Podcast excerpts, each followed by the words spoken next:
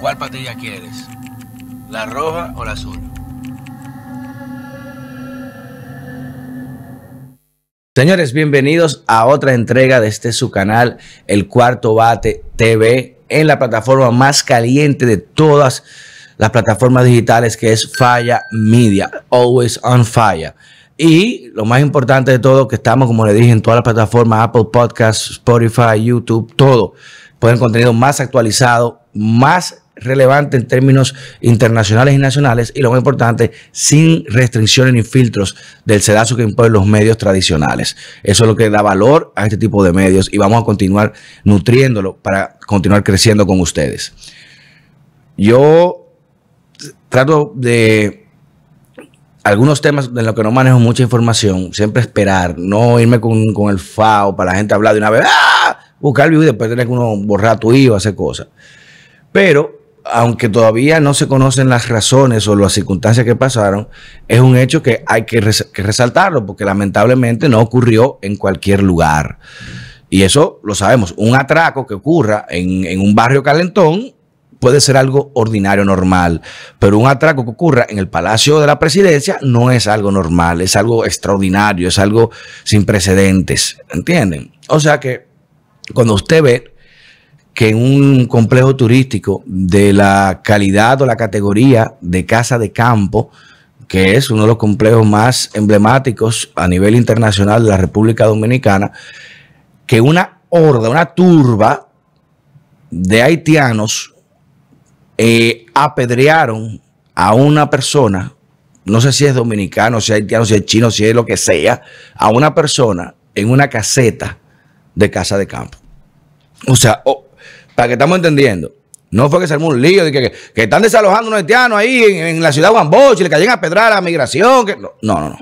Estamos hablando de que en Casa de Campo, que es un complejo cerrado, que es un complejo especial, específicamente esta turba ingresó sin ningún tipo de precaución, sin ningún tipo de miramiento, a pedrear bueno, me imagino a lincharlo, porque no sé cómo habrá quedado cuando más de 15, 20 eh, hombres cayéndole a pedradas.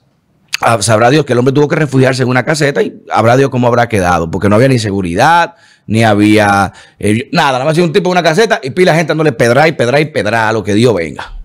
Increíble, increíble. Y esto sale a la luz porque quizás no se hubiera conocido, sin siquiera haberse, o sea, no se hubiera sabido nada solamente porque lo grabó una persona que estaba pasando por ahí. Que Dios mío, ¿qué está pasando?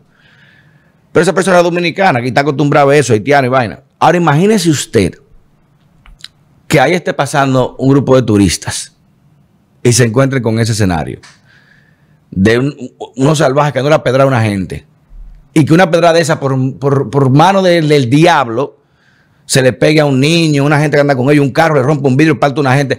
¿Usted se imagina lo que va, lo que va a significar eso?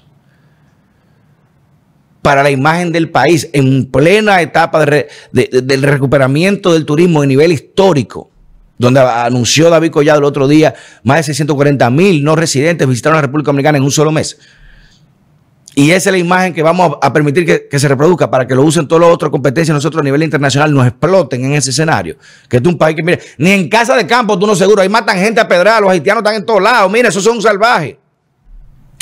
Y ojo, se desconocen los motivos o las circunstancias que ocurrieron eso. O sea que yo no estoy todavía diciendo, sí, el tipo era bueno, que era malo, porque uno no sabe, quizás ese tipo agarró y violó a una mujer o violó a un niño o mató a una gente, atracó a una gente y le cayeron atrás. Todo es posible. Pero eso puede pasar y es impredecible en cualquier circunstancia. Ahora, que suceda en ese complejo, que sabemos que ahí pasa de todo, porque todo lo de menos. En Casecampo hay unos venezolanos ahí que traen droga y cuarto todos los fines de semana, todos los sábados en el punto G. Eso está ahí. Y busquen las empresas en aduana, en la DGI, de esos venezolanos. Busquen esas empresas.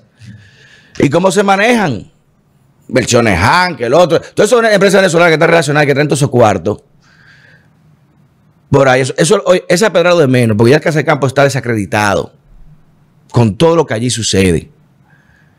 desacreditado lo que viene es grande, porque esa investigación es de ahora. Ese grupo venezolano que creen que están agarrando a, Dios por los granos, que se están comiendo este paisito, esto de nosotros, viene una sorpresa bien linda para ellos, bien buena para ellos, y más ahora en este contexto. Y más ahora en este contexto, que muchos tendrán que volver a Venezuela para evitarse el bobo que van a tener aquí. Allá van a estar bien, allá lo van a recibir, conocen su gente. Pero lo que quiero significar con esto es de que estamos viendo una situación que ya lo que nunca se hubiese pensado se está dando. Antes, ah, que en los barrios, que los haitianos están ahí, que esto, que las construcciones, que pelean, que los bullas, que se matan, que esto. Eso pasaba. Pero ya estamos viendo, miren, si eso en Casa de Campo, que serán los hoteles, que será en Punta Cana después, que será en Cacana después, y en los barrios aledaños, y mucha culpa de esos grandes empresarios turísticos que han construido sus emporios y han dejado todo un nivel de marginalización alrededor ¿Y qué cree que va a pasar con, e, esos, esos, guetos que se le hacen alrededor de su emporio? No van a afectar a su emporio. No se encargaron de desarrollar esa, e, esos alrededores para mejorar la calidad de vida de esas personas y que a la vez sirva para darle plusvalía a sus inversiones y a sus hoteles. Pero mira, vaina, literalmente un linchamiento a pedradas y la caseta de Casa Campo ahí. Ese, ese video está que el, el que quiera joder a Casa Campo saque ese video y ya. Pero el problema no es de Casa Campo. El problema es de autoridad. El problema es de la República Dominicana como Estado. Porque eso es una afrenta directa a la autoridad. Eso no es la seguridad de Casa Campo, no. Es un hecho de orden público. Porque reitero, ahí puede estar pasando una gente. Tú imaginas, le pega una pedra a un niño de eso. Lo, lo mata. Con la fuerza están tirando. Esos tipos pueden lanzar en Grande Liga. Un scout ve ese video, agarra par de tres tigres filmados, se lo lleva para Grande Liga con esos brazos. Entonces, ¿hasta cuándo los grandes ricos y empresarios de este país que han explotado mucho la mano de obra haitiana para sus beneficios y entendiendo de que no, mientras estamos nosotros en nuestro complejo cerrado, no nos pasa nada, ellos están afuera. Mira ahora, ¿sabe hasta cuándo va a pasar eso? ¿Sabe hasta cuándo van a permitir que los haitianos aquí deambulen hagan lo que quieran? Hasta que no maten un hijo de un rico, hasta que no violen una hija de un rico, hasta que no exploten una vaina, hagan una vaina a una gente de esa. Ahí tú mira que al otro día, coño, está todo en orden. Ah, pero como no se sabe quién fue que jodieron ahí, pero hoy se sabe que fue un casa de campo. Y eso es sumamente grave. Imagínense ustedes que, en la 27 de febrero agarren a pedrar, a autobús, a una plaza. Imagínese usted. Entonces a mí no me ven a hablar que no, derecho humano, que. No, hermano. Es que el orden es para todos. El orden es para todos. Y reitero, no conozco las circunstancias del hecho. No la conozco, ni estoy ni justificándolo, ni tampoco estoy condenándolo. Lo condeno por las circunstancias donde ocurre y cómo ocurre. Porque un linchamiento pasa donde sea. Pero carajo, la policía llega, pone orden. Ahí sabrá Dios qué pasó. Y valiente esa gente que firmaron. Pues yo, yo esa vaina no sale corriendo, pero no te agarran a pedra a ti. Tú no sabes lo que está pasando. ¿Hasta cuándo los dominicanos tendremos que vivir con miedo en nuestro propio país? ¿Hasta cuándo los haitianos tendrán más, valentía, coraje y determinación de que esta tierra es más de ellos que nosotros? No tenemos con la cabeza bajito ahí, no nos maten, no nos linchen. Y al que hable de estos temas, entonces te linchan mediáticamente. Eres nazista, xenófobo, racista. Vete tú entonces, ve allá, ve para. Cálmense, no tienen piedra. Para que te bajen todos los dientes una pedra. Eso es derecho humano. Yo quiero meterlo en un batey de eso. Eh, no, vamos a calmarnos para que te exploten de una pedra. Pero vamos a ver hasta cuándo se continuará permitiendo estas afrentas.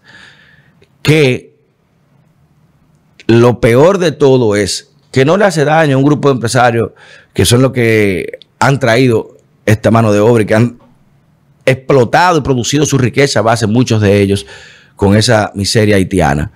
Hay uno que le afecta. Este es su cuarto hecho. Es al país. Es a la imagen del país. Es a la imagen del país. Miren el ejemplo de México. México, Cacapulco, señores. Es una de las zonas más emblemáticas del turismo mundial. Vuelto un desastre porque por los carteles y la inseguridad nadie va para allá. Eso es lo que nos queremos convertir. Haití, Haití tiene unos lugares turísticos más icónicos. No, no, no que de Latinoamérica, de América, del mundo. Coño, ahí se casó vaina, eh, Richard Giro, eh, Robert no sé, con esta mujer. Iba todo el mundo de vacaciones a playas privadas. Eso era lo más exótico que había. ¿Quién va a Haití ahora? Con todas las la playas siguen igual, hermosísimas. Vistas hermosísimas. Muchos dicen que Haití tiene hasta mejores playas que nosotros. Y hay muchas hermosas. Que váyase a turistear para allá.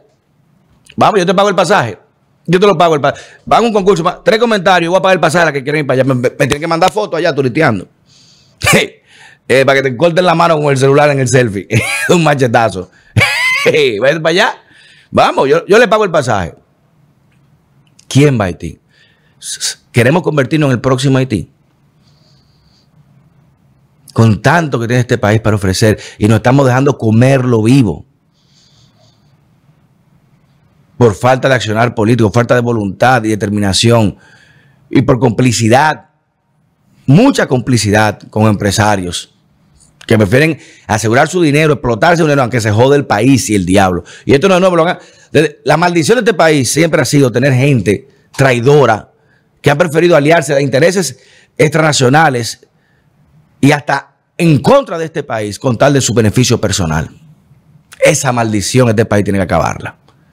Y yo creo que llegó el momento. Cambio fuera.